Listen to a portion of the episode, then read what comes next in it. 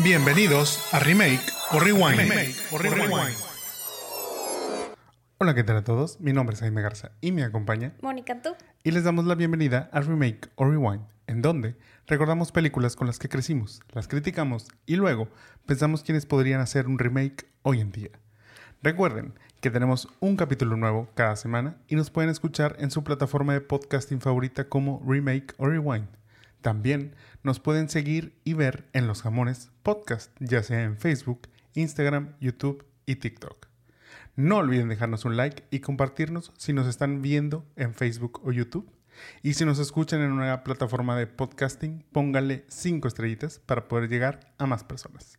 Si ya hicieron todo esto, pues muchas, muchas gracias. Muchas gracias. Antes de pasar a la película de esta semana, es momento de contarles sobre qué vimos para ver si se los recomendamos o no. Obviamente, todo sin spoilers. Moni, ¿de qué nos quieres platicar el día de hoy? Esta semana traigo dos recomendaciones. Una, eh, me había estado aguantando de venir a recomendar esta serie, porque según yo iba a ver otra versión para venir a completar. Pero la verdad es que ya, o sea, no pude aguantar y, vine a recomendar Love and Death de eh, Elizabeth Olsen En HBO. en Max. HBO Max, que está basada en el caso de la vida real, que narra la historia de Candy Montgomery. Y bueno, pues ahí toda una tragedia que, que- con la que este, pasó ahí con su mejor amiga. Ish, no tengan mejores amigos así. Pero bueno, en general creo que la historia es un caso interesantemente bizarro. Debo decir que al menos a mí me pareció los primeros capítulos como que, ¿what? O sea, toda la historia está de cuando ella va y le propone el affair y todo eso. Me parece como un poquito bizarro, como, como ella actúa y todo esto. Sí, todo es muy frío y calculador por parte de Candy. Sí, o sea, Este, una frialdad que dices de que, what? O sea, Ese debió haber sido el mayor red flag para... totalmente para Alan. Sí. Pero bueno, no he visto la versión de Jessica Biel, que dicen, está, está en, bueno, la hizo Hulu y está en Star Plus. Ujú. Dicen los rumores que la de Jessica es mejor, pero pues no la he visto. La, la veré y se los voy a traer aquí y voy a decir si está mejor está o no. Muy bien. Lo único es que, o sea, sí me gusta, pero ¿sabes qué? A veces me da como Wanda vibes. O sea, como que a veces sí siento que, que Wanda en, en esta última, este, cuando, bueno, Wanda Vision, o sea, cuando ella pues pierde a Vision y todo esto y, y- y empieza pues, o sea, se vuelve medio loca. O sea, me da cierto vibe en ciertas cosas Ok. en la actuación de ella. Pero en general, la verdad es que Elizabeth Olsen me gusta mucho. La serie es buena. Todavía no acaba. Este, creo que le faltan dos capítulos. Ish. Puede ser. Este, o algo así. Pero bueno, la recomiendo. Muy bien. Sí, le hemos estado viendo juntos esta serie. Me ha gustado, me ha interesado. A lo mejor no es la serie que estoy esperando semana tras semana, pero pues para ver algo yo creo que está bien y creo que como que ir descubriendo. Yo no he visto, digamos, spoilers de la vida real de este caso ya de este, hace varios años. Pero pues por lo mismo como que eso me ha enganchado en la historia, como que querer saber realmente qué va a suceder. He conocido o he escuchado ahí como que ciertas cosillas que, que digo, ok, creo que va para, para allá la historia, pero me estoy como quiera dejando sorprender en la mayor parte de, de esta. Y sí, yo creo que sí es, es recomendable. Sí, bueno, pues véanla, digo, está como muy de moda. Y mi siguiente recomendación, no solo veo series, no solo leo libros. Ayer tuvimos la oportunidad de tener un Friday night y fuimos a ver el musical Siete veces a Dios. La verdad es que me gustó mucho. Este, no sé si Jaime tenga la misma opinión, pero bueno, creo que uno cuando ya está grande, hablar de love stories y paints que tenemos en la vida es entre- entretenido y liberador. Eh, es creo que un musical de Alan por el mundo, que en verdad se llama Alan Estrada y creo que lo hizo con Janet Chao o algo así. Es Como no, original. no se apellida por el mundo. Podría ser, ¿verdad? Este, y bueno, creo que es una opción padre para un Friday Night Date. Muy bien, yo no sabía que este Alan por el mundo lo había escrito ni Janet Chao. Ok, ya como que voy captando este estas cosas que te pregunté antes de verla y, no me no me pudiste responder. Pero eh, sí, la fuimos a ver juntos. Este fue nuestra date night de viernes por la noche. Eh, me gustó, sí, no es, o sea, no se volvió mi hit, Eh, las canciones no se me hicieron tampoco wow. Pero es una bonita historia. Si son fans de este, los romances, películas de tipo chick flick, pero comedia romántica, este, no tan convencionales a lo mejor, pero que sí cumplen con ciertos clichés, creo que les puede gustar. La verdad es que creo que lo que no me gustó, o lo que luego sentí como que mm, los chistes se me hacían bien predecibles, pero a lo mejor es porque precisamente es una obra con la, o sea, o está sucediendo cosas con las que nos podemos relacionar mucho y decimos, es que eso ya lo viví, entonces por eso a lo mejor no me da risa, o no me da risa de la misma manera, o como la demás gente que sí se reía, pues sí se reía porque se acuerda de cómo vivió esto. Entonces, pues, bueno, digo, no, o sea, no es una mala obra, yo creo que sí está bien hecha, está bien actuada, creo que me, en esa parte no hay, no hay ninguna queja, pero la historia es la que a lo mejor puede no conectar con, con todos. Muy bien, gracias por las recomendaciones del día de hoy, este, ampliando nuestro mundo cultural. Yo, por mi parte, les tengo una recomendación de un remake de la película White Men Can Jump. Esta película que es, como digo, remake de una del mismo nombre que salió en 1992. Primero que nada, bueno, nos ganaron la idea porque yo le decía a Mónica, yo tenía muchas ganas de hacer un capítulo de Remake Rewind donde viéramos la película original con Woody Harrelson y Wesley Snipes. Este, pero ya como hace un mes me enteré que ya venía este remake y ahora precisamente este pasado 19 de mayo se estrenó en Star Plus, este, también en esta plataforma de streaming. Y pues me decidí a verla. Ya este, fue como que, bueno, ni modo, vamos a tener que hablar de esto. la idea del remake Sí, o sea, vamos a tener que hablar del remake, no tanto de si haríamos uno o no. Y me gustó, la disfruté, funciona como una versión actualizada del original, pero no está al nivel de la de 1992. Le quitaron como que ciertas cosas del drama y el aprendizaje y solo se quedaron como con los chistes y el juego de básquetbol, que no está mal, eso me entretuvo bastante, la verdad es que a mí eso me gusta porque yo desde chico sí fui como ese chico de los noventas de Michael Jordan, en donde me ganchó el básquetbol. Eh, lo empecé a practicar. Hubo un tiempo en donde estuve en diferentes equipos y demás. Y me acuerdo que coincidía con, con esta época, digo, no exactamente, pero, pero sí me acuerdo como que verla, entonces sentirme identificado porque incluso era cuando estaba también muy de moda el básquetbol en general en México y existían los torneos de Sprite. Sprite hacía como estos torneos precisamente de dos contra dos, que son los, los tipo partidos que juegan aquí en, esta, en esta película, tanto en la original como ahora el remake. Entonces como que esos torneos, digamos, callejeros de dos contra dos, eh, son interesantes. Entonces me recuerda o me lleva mucho a, a esa época. Y por eso me gustaba mucho el original. Y les digo, esta tiene mucho del básquetbol, tiene mucho del juego, la competitividad pero les digo, falta como que el drama que tenía la, la original. Y ahí es donde me queda de ver, porque como hemos mencionado, para hacer un remake yo pensaría que hay que mejorar lo que ya se había hecho.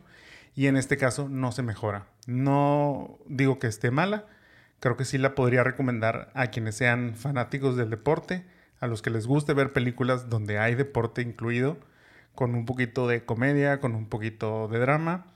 Es ligerita, entretenida, entonces, pues sí, sí podría decirles que, la vean. Pero si no han visto la versión original, mejor vean esa versión. O sea, vean White Men Can Jump de 1992 o como en español, porque luego nos regañan que hablamos mucho inglés. Este, la de Los blancos no saben saltar. Eh, la pueden ver también en Star Plus. Ahí encuentran las dos versiones. Y les digo, si no han visto la original, mejor vean la, la del 92. Y si ya vieron la del 92, pues bueno, échense la nueva y a ver qué, a ver qué opinan, si les gusta y qué les parece mejor. Yo no lo vi, pero con este review de Jaime, no lo voy a ver, pero suena interesante verla, este, como ver este remake. Sí lo vi viendo las películas y le dije, o sea, llegué en la misma escena este, del básquetbol, que fue la que le, le gusta, entonces bueno, creo que la disfrutó, o sea, bueno, lo vi disfrutarla y pues bueno, Sí, de la original me reí de dos, tres chistes, se me hicieron buenos.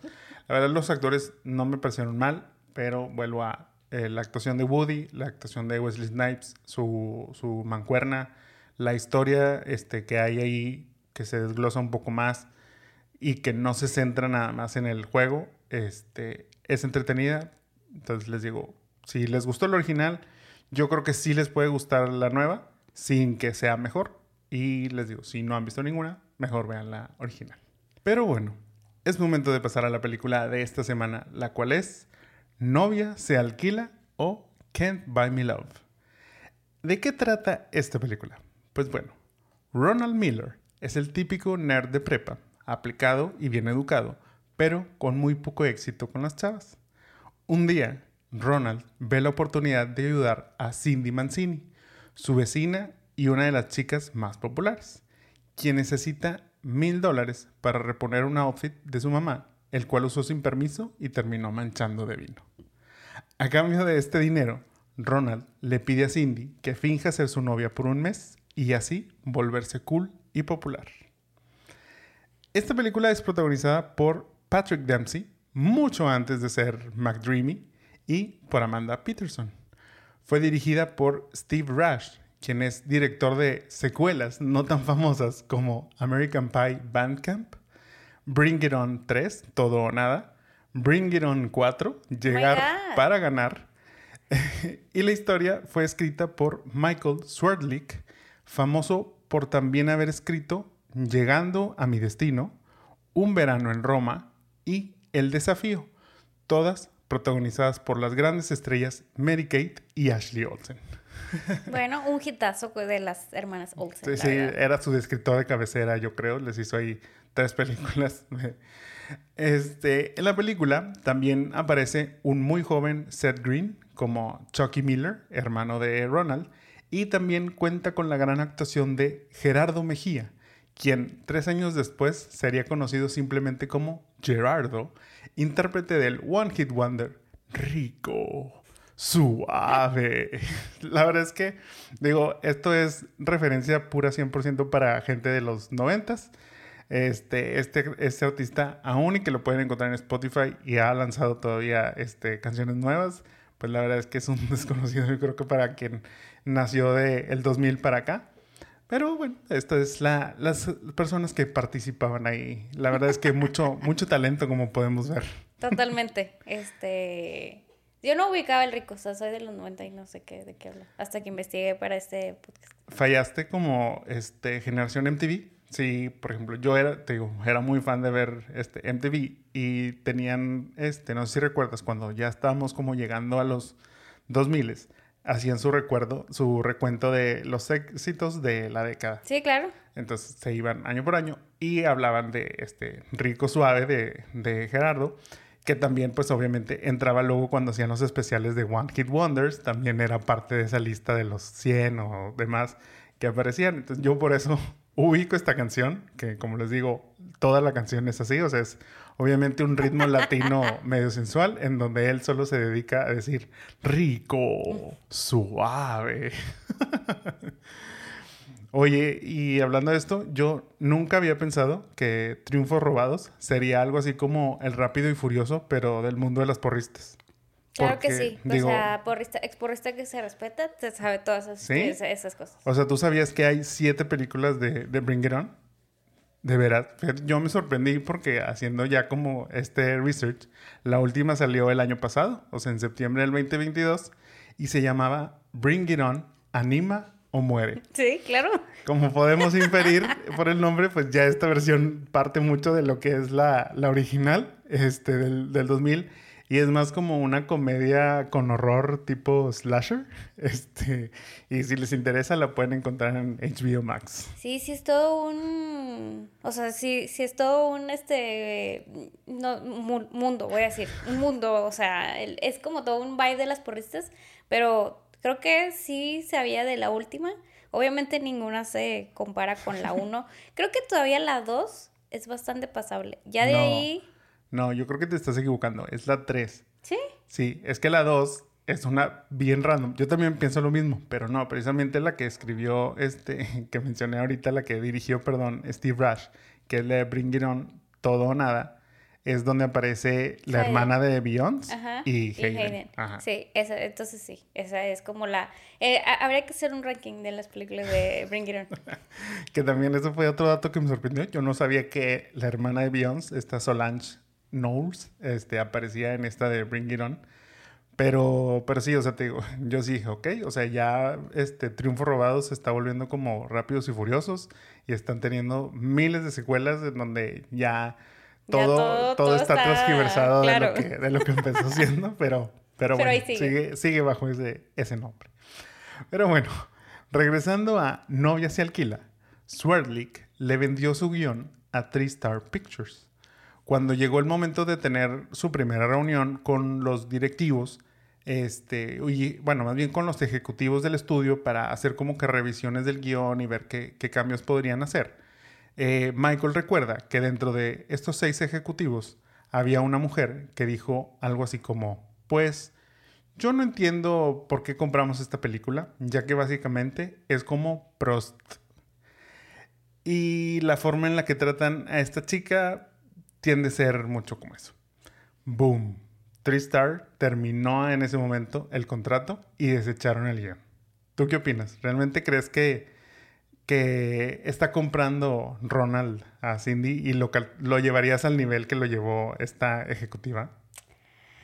Fíjate que no lo pensé al inicio, o sea, no tal cual, porque creo que en los ochentas hay bastantes películas o algo así parecido, pero si eso pasara hoy en día, sí estaría como súper mal visto. Sí, tú lo sientes así. La verdad es que yo lo siento muy exagerado. Digo, a final de cuentas, bajo mi concepto de este término, pues implica otras cosas. Y creo que lo que está, lo que está pidiendo Ronald, la verdad es que solo es como una actuación. O sea, es como si estuvieras contratando a una actriz. Este, fuera de eso no hay nada más. O sea, queda, te digo, todo es muy claro ahí en cuanto a la terminología de lo que van a hacer y lo que realmente quiere Ronald lograr con esto. Entonces, por eso como que llevarlo a este nivel como que se me hacía ya, pues muy exagerado, pero sí hay mucha crítica Hay y comentario crítica este, este. Sobre, sobre eso. Eh, bueno, tras el abandono precisamente de Three Star, Novia se alquila llegó a manos de Gear Henshaw, quien es fundador de Apollo Pictures, y le gustó tanto que él decidió financiar la película, dándole ya entonces un estatus de película indie, ya que no pertenecía o no iba a ser producida por uno de los grandes estudios. Pero una vez terminada, lo que necesitaban era un distribuidor. Por suerte, un amigo del productor, Mark Burke, quien incluso participó en esta película como un extra, un par de semanas después de la grabación, consiguió un trabajo como jefe de adquisiciones en Disney. Este amigo se dio a la tarea de convencer a Michael Eisner y a Jeffrey Katzenberg, en ese entonces ambos trabajando para Disney. Y tras ver este, La novia se alquila, les gustó lo suficiente como para comprarla por 6 millones de dólares, volviéndose una de las primeras adquisiciones en la historia por parte de Walt Disney Company.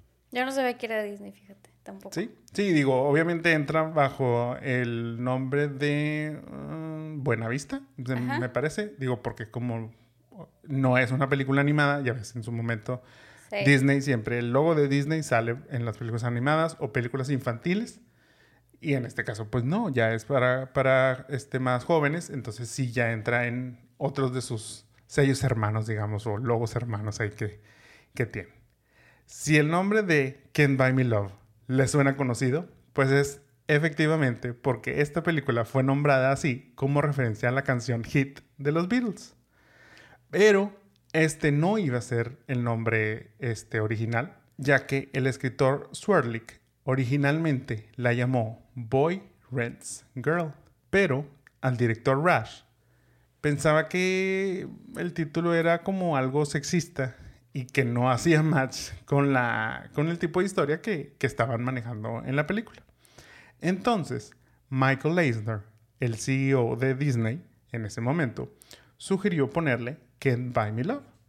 A todos les agradó el nombre y aparte, pues podían muy bien usar la canción de los Beatles para la película y pues como que tener ya ese, ese tema ahí también que encaje muy bien con, con la historia. Ya solo sería pues cuestión de hablar con el dueño de los derechos, quien en 1987 era Michael Jackson, quien les dijo que sí a cambio de un dinerito.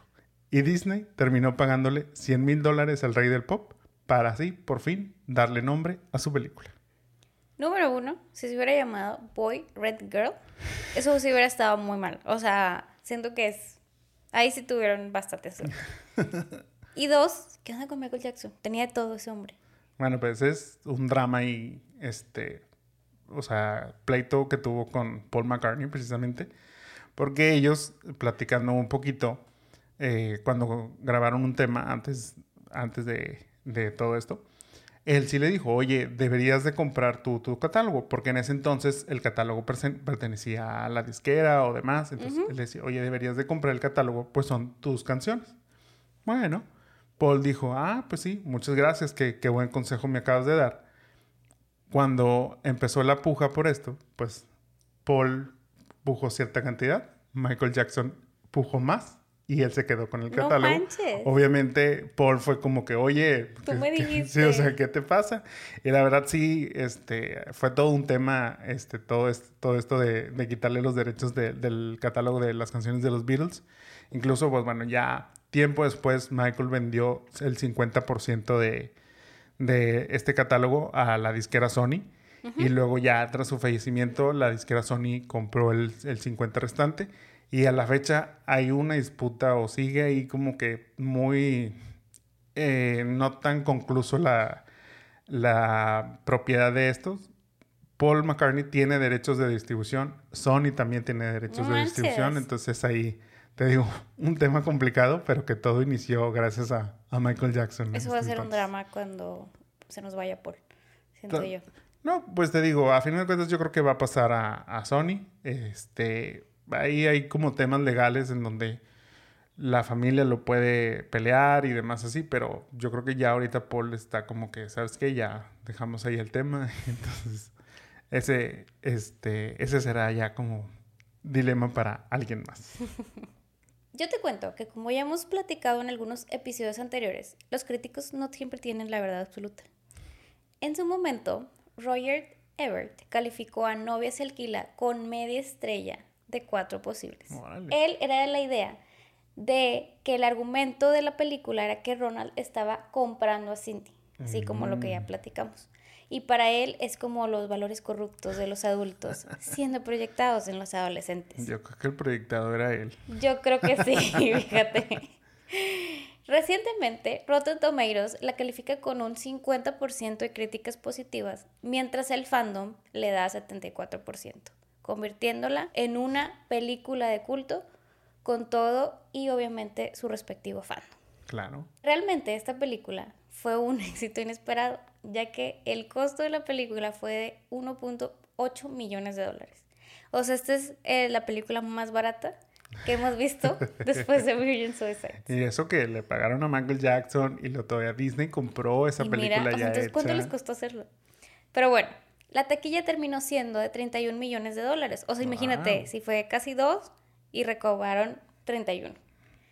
Y eso que en ese entonces, como ya lo mencionaste, Patrick no era un hombre reconocido como para traer una taquilla. O sea, realmente a la gente le gustó la película y le gustó la historia.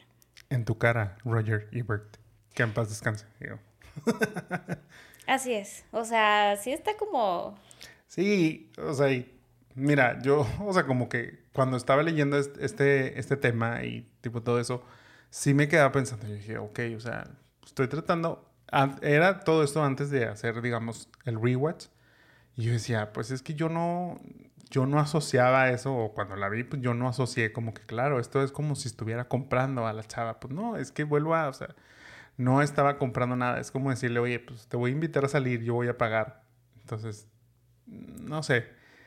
Te digo, eso de que es que están queriendo... Los valores de los, este, los valores corruptos. Sí, o sea, como que él se imagina, digo, no sé, me imagino Pizzagate y todo ese tipo de, cosas, conspiraciones y demás, en donde te estás tripeando diciendo, no, es que están manipulando a la gente y es, este, las conspiraciones y que casi casi que es como la vacuna nos va a controlar a todos. Entonces también es como nos quieren controlar a través de la película y quieren hacer creer a la gente que hay que pagar y eso está bien. Y no, o sea, creo que lo están llevando a otro, a otro nivel. Y si aún tenemos dudas del éxito o trascendencia de Novias Elquila, si son fans de las chick flicks, o somos. Sí, sí somos. o son más jóvenes y no han visto esta de 1987. También somos jóvenes, digo. Seguro si han visto una que se llama ECA o Se dice de mí, protagonizada por Emma Stone y Penn Badgley. Si recuerdan, el final de la película, cuando Olive se está terminando, está terminando el streaming y llega Todd, lo hace en una podadora, en la cual ambos se suben y manejan al horizonte.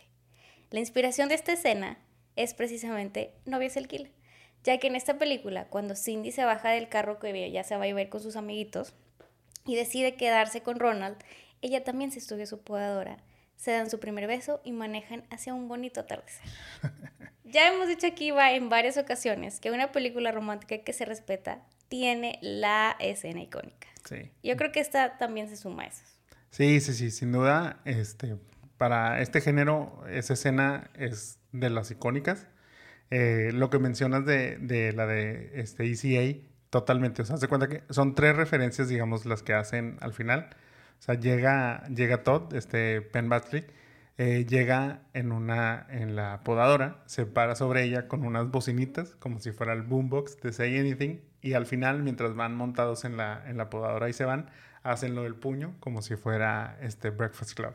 Entonces esas son las referencias y ahí está, o sea, ahí lo vemos a la par. Sobre todo la trascendencia, digo, a final de cuentas hablamos muchas veces de, de taquilla, hablamos muchas veces de crítica, pero yo creo que, y lo platicamos también hace poco, la base de la idea de este podcast es eso, o sea, es que estamos recordando películas que siguen vigentes de cierta manera, a lo mejor no para generaciones nuevas y que por eso también es esa parte de querer retransmitir o transmitir este mensaje de, oye, es que están estas películas que a lo mejor pues tendrán sus fallas, pero tienen como cosas que se inventaron lo que viene más adelante, como en este caso, o sea, que a final de cuentas no ya se alquila, pues ayudó a este, dar esta idea para la película de ECA. Eh, sobre la podadora y que a lo mejor muchos que no la habían visto, pues sí se quedaron como que, va, pues, o sea, fue como que el vato llevó una podadora y ya, ¿verdad? Pero no, o sea, sí tiene un porqué y hay una razón y entra en este fandom. De las eh, Exactamente, y en este también, pues, como decimos, este, fanaticada de culto sobre esta película y, está padre, o sea, son como esos notes que luego uno ve más adelante y dice, ay, claro, yo me acuerdo y me, y me recuerda y conectas y, todo eso, o sea, la verdad es que son, son referencias padres y que sí, o sea, sin duda, esta es una de esas que se quedan icónicas y que pues si tu película no las tiene, pues realmente es se podrá llamar así como, ¿este fue una película romántica o no? Si, si, no, las, si no tiene ese tipo de escenas. Y yo creo que, o sea, después de que sí, que los valores y no sé qué, al final cuenta, sí es una chicle, creo yo. Sí, sí, sí. Novias Alquila cuenta ya con un remake, el cual se llama Love Don't Cost a Thing. Y también fue escrita por Michael Swerdlick. Sí, el mismo escritor de, del original. Salió en el 2003 y es una versión urbana de la original y la protagonizan Nick Cannon y Cristina Milian. En esta versión, Paris choca la Escalade de su mamá y es ahí donde Alvin se ofrece a arreglarla a cambio de fingir ser su novia por dos semanas. La ironía de, ajá, sí. La ironía de esta película es que Roger Ebert calificó esta película con tres estrellas, mientras que en Rotten Tomatoes tiene un 13% de críticas y un 65% por parte del público. Creo que ahí la fórmula sigue, sigue estando el fan. Sí, pero pues también ahí el señor Ebert, a ver, ya está tirando para el monte, o sea, ahora la crítica la está destrozando y él, no, no, muy buena, muy buena. Aparte la nota es que ni siquiera viendo el póster se ve bueno.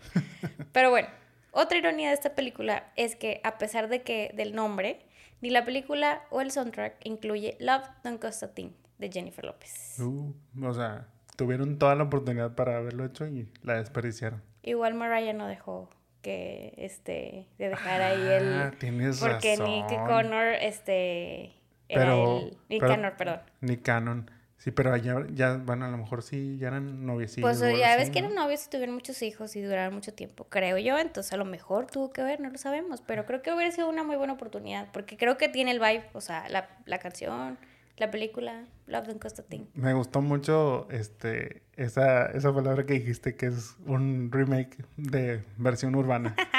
si me dicen, este, ¿ya viste la sirenita? Voy a decir, ¿cuál? ¿La caricatura o la versión urbana? Este. no me cancelen, por favor. no, mira, yo me acuerdo haber visto este remake. Eh, bueno, vi, vi, la escena final en Canal 5.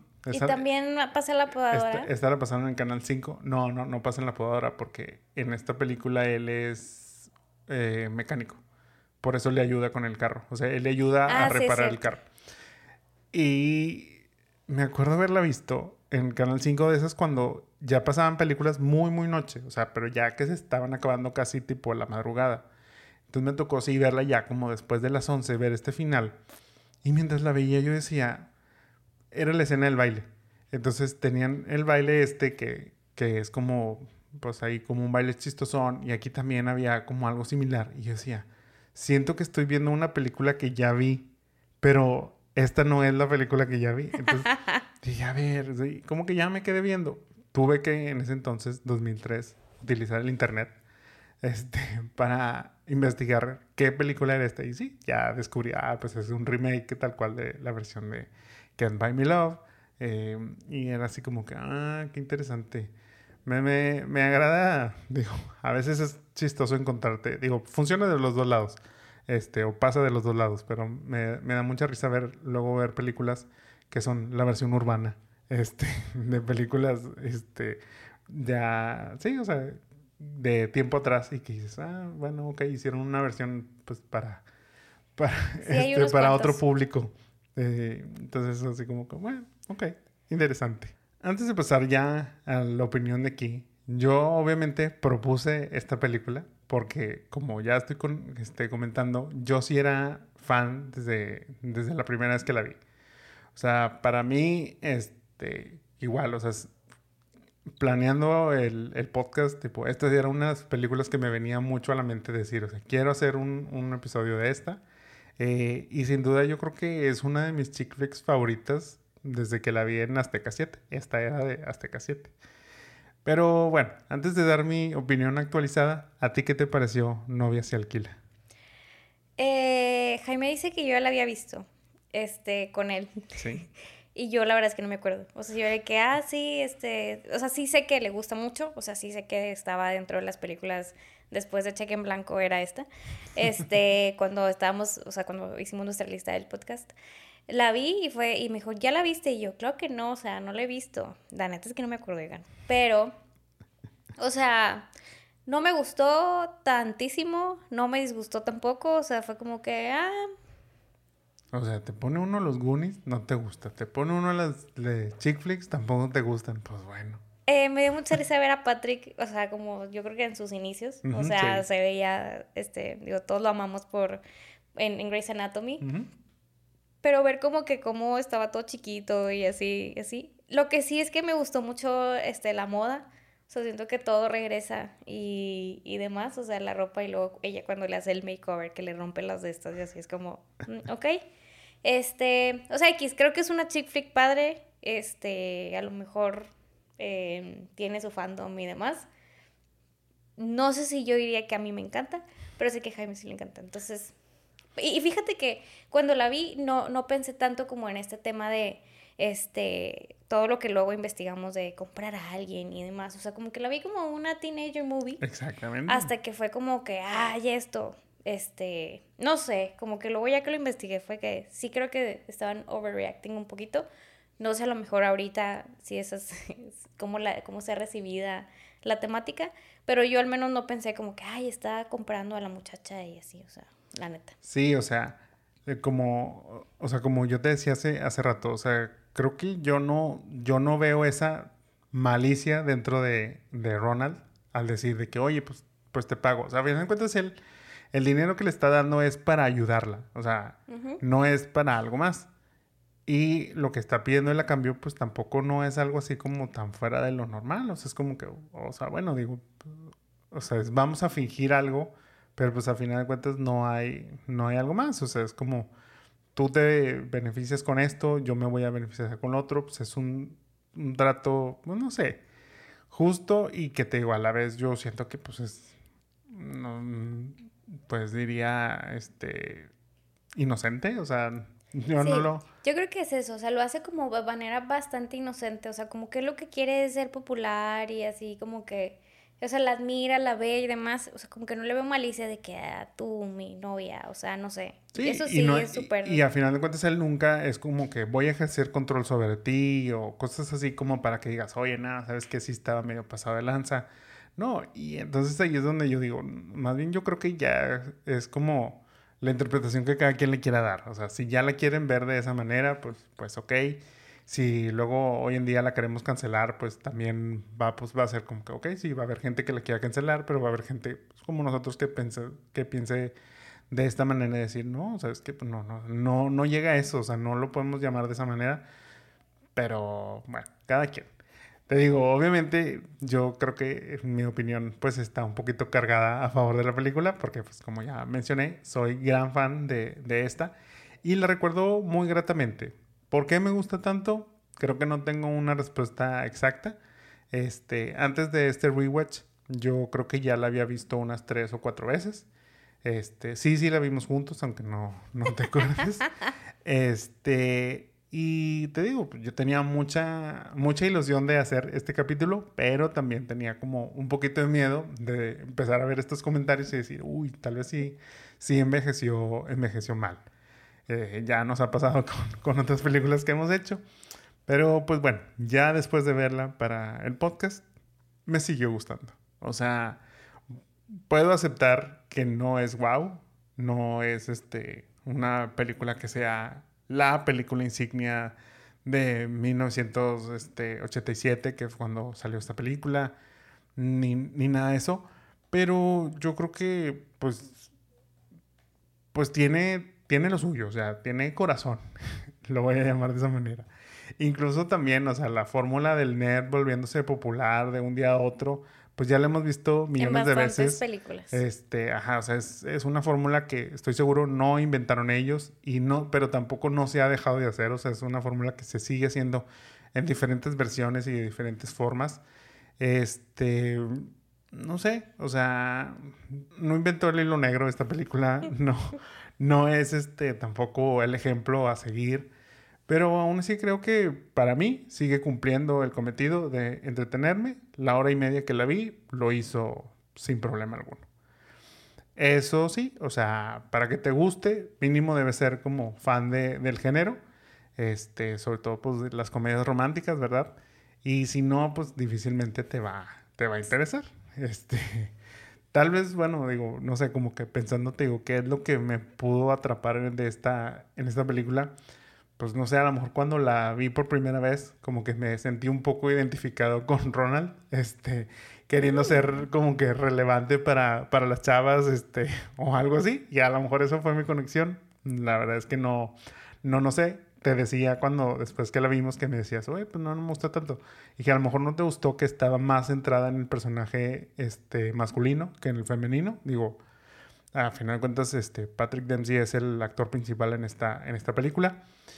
Y, pues toda la película es alrededor de él, o sea, tanto su popularidad, su no popularidad, su problema con Cindy, tipo todo eso, pues él es el, el héroe, digamos, de, de, la historia.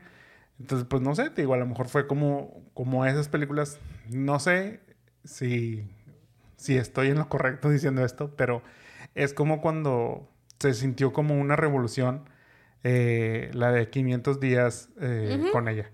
O sea, que decir, uy, es que cambió el concepto de la chick flick al guy flick, que le decían. Tienes razón. O sea, entonces yo siento que, bueno, esta puede ser como un, un origen del guy flick, que a lo mejor, pues bueno, no, no, este, no explotó en ese entonces y, y después se siguió con la fórmula de que la protagonista siempre fuera mujer. Pero, pues te digo, a lo mejor para, por eso para mí fue como lo nuevo. O sea, de decir, ok, o sea, he visto otras, pero pues siempre se centra en la chica. La chica es la que se enamora y es la que, este, todo, todo pasa, digamos, las transformaciones, como She Sold tipo... Incluso, bueno, en Joe Breaker lo mencionamos. En Mean Girls también es, es algo muy similar. Este, bueno, acá Ronald tuvo una muy, este, innovadora idea en donde, pues bueno, le da el dinero a Cindy para que pueda comprarse el outfit nuevamente que le arruinó a la mamá. Horrible, by the way. O sea. Pero era de cuerito, así muy, muy bonito. De, gamuza, era de gamuza. De gamuza como una tamaulipeca, como una muy buena amiga que tenemos que ama. E, ella se amaría ese outfit. Los flequitos ahí en las, en las mangas y demás. este, y, y no sé, y como que lo que vi, creo que me gusta, bueno, o sea, siento eso, o sea, es, es una película inocente, para mí es una película inocente en donde Ron está viviendo una realidad alterna a lo que ya había sido toda su vida. Y es como a lo mejor esa, esa ilusión que te digo, es la ilusión de la popularidad, la ilusión de ser este, el foco de atención, tanto para hombres como para mujeres. Este, entonces, pues, pues está padre, digo, de ser un donadie en el caso de, de Ronald, a volverse el más popular, o como le decían, tipo, él es it, o sea, él es la este, la persona del momento, que todos quieren estar con él, todos quieren ser su amigo, que lo que hace incluso los bailes más, este... Más raros. Más raros y, y, demás, pues se vuelven moda y no solo en ellos, sino ya fuera de la escuela también se, este, se, sigue, se sigue haciendo moda, o sea, pues te digo, todo eso como que creo que es lo que me, me gustó a mí de esta película, o me entretiene, me, me, me lleva a lo mejor a esa realidad en donde decir, o sea, qué padre como que y las aventuras, o sea, que también tiene Ronald junto con Cindy, tanto el makeover, este, como cuando él la lleva al desguazadero de aviones. eso, es una muy padre. Ajá, o sea, es lo que te digo, o sea, como que tienen ellos, empiezan a tener ellos una, una conexión que al principio no es notoria para Ronald, porque obviamente Ronald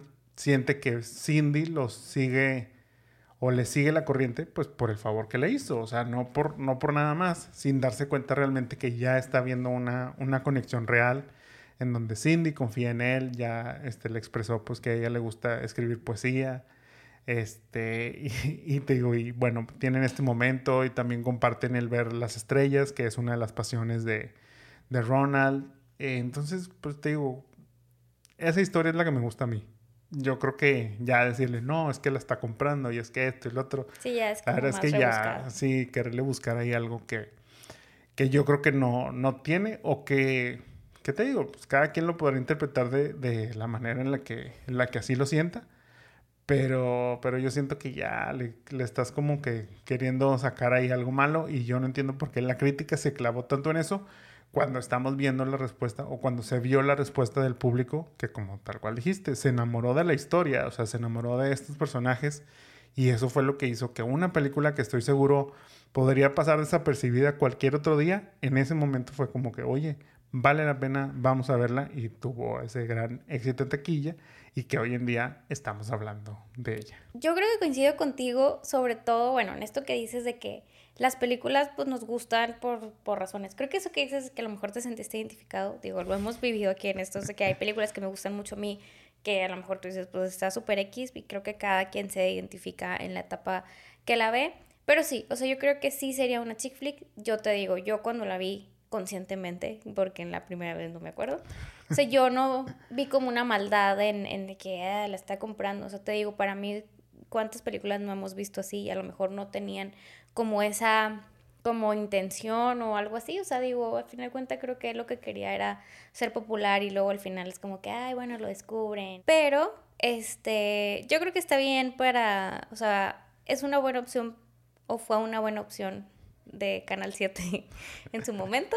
Este, yo creo que ya no la pasan o algo así, pero siento que sí tiene ese fandom, este, que, que le sigue gustando como este Pretty Pink, como Breakfast Club, como que es de ese, de esa como pues rachita que, que siempre va a tener como unos fans. Sí, sí, o sea, te digo, pues es que es de esa finales, o sea, esa colita de los, de los ochentas y al final, inicios de los noventas, como que, que a lo mejor son las que conectamos hoy más, Pero, pero pues bueno, o sea, lo estamos viendo y esta película pues es inspiración para otras y estoy seguro que muchos que han después de esto escrito películas de transformaciones o, o sea, donde tienes estos makeovers o donde tienes este también esta parte en donde me junto con la, con la persona popular para volverme yo también popular, este, también es, o sea, parte mucho yo creo que de esto, de esta idea.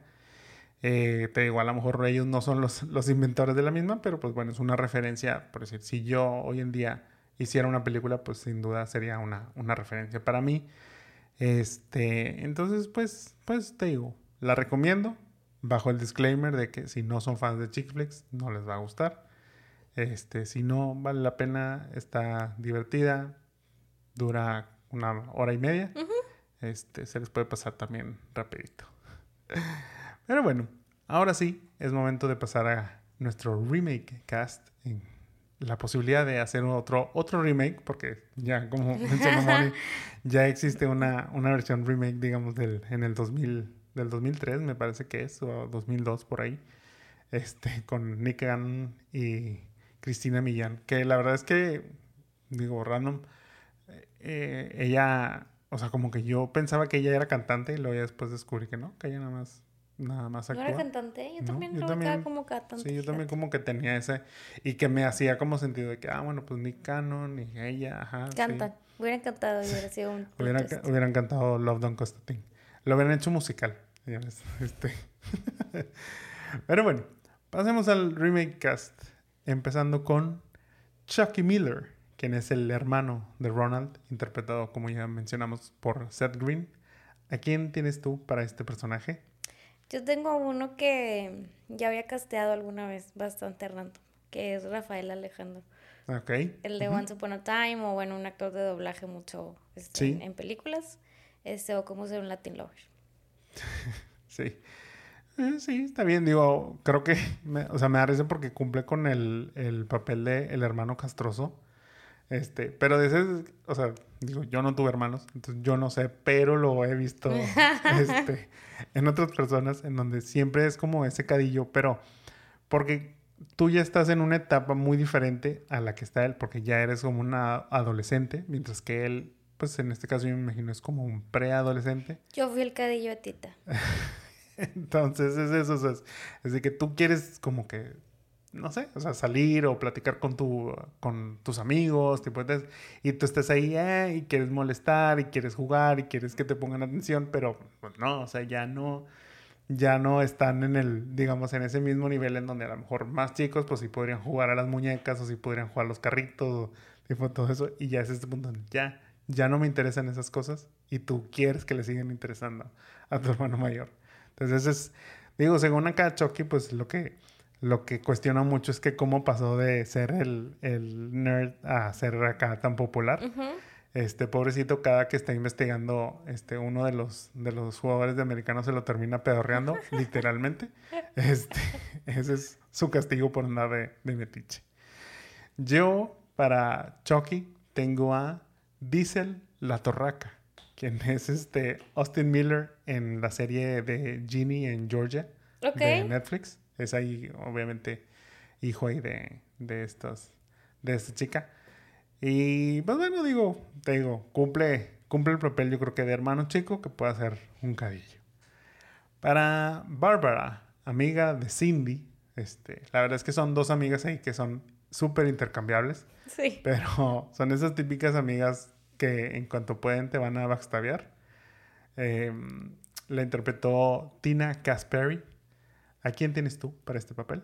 A Aubrey Anderson o Lily de Modern Family. Mm, ok, ok. Sí, sí lo veo, fíjate, sí.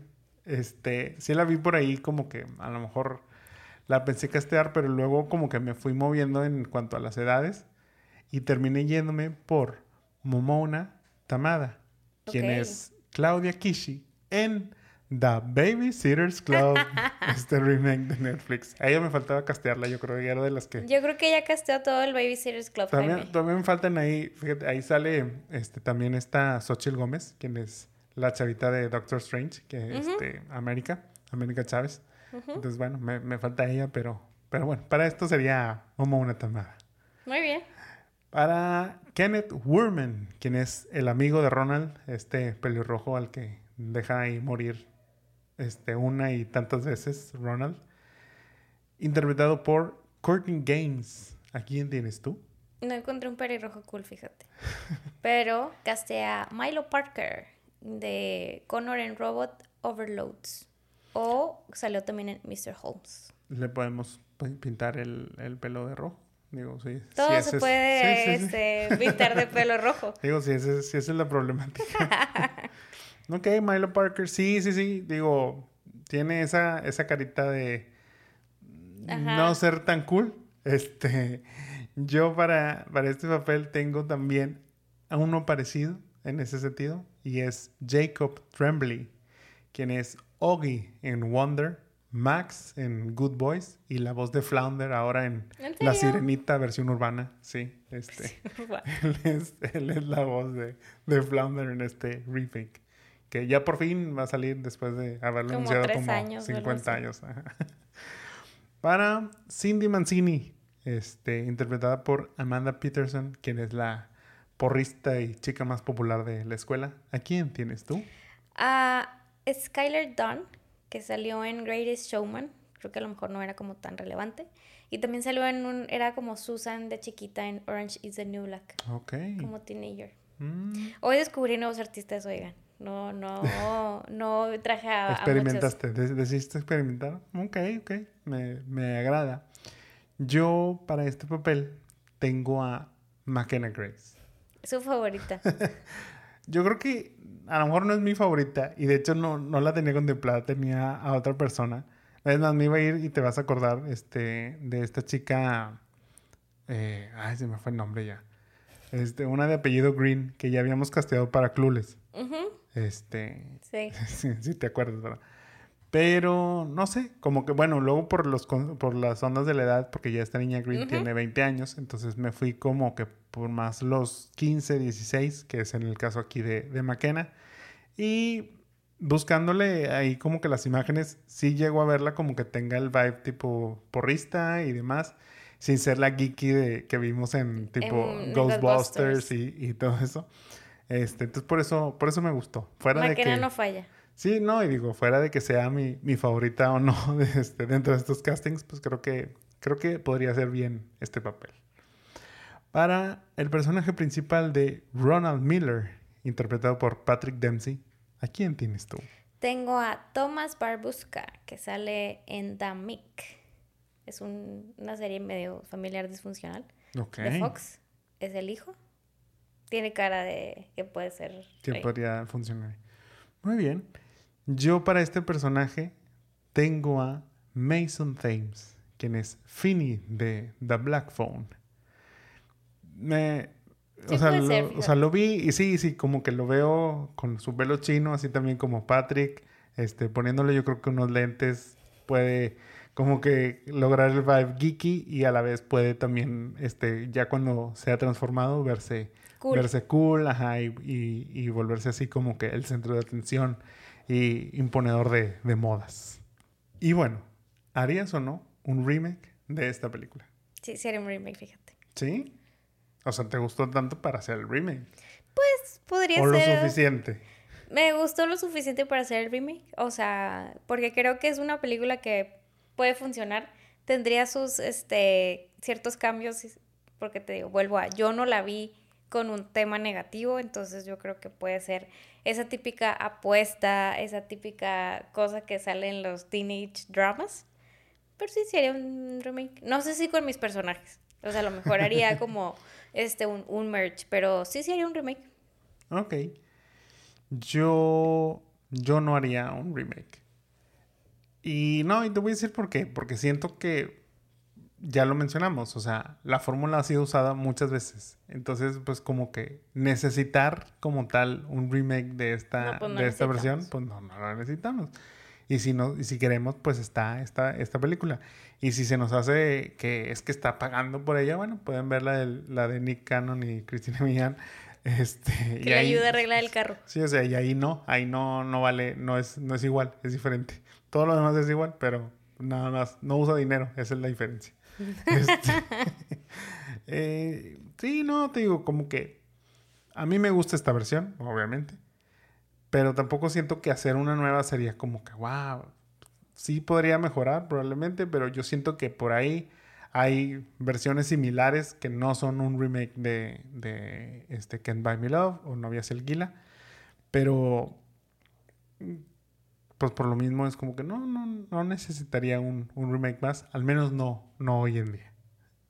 Eso sí, para hacer un remake, en tu caso, hay que pensar qué nombre de canción le vas a poner, porque tiene que seguir con esta tónica de Can't Buy Me Love, Love, Don't Cost a Thing, y a ver qué, qué película hay, así como, como que podamos, podamos ponerle para una versión ya de, de los 2020.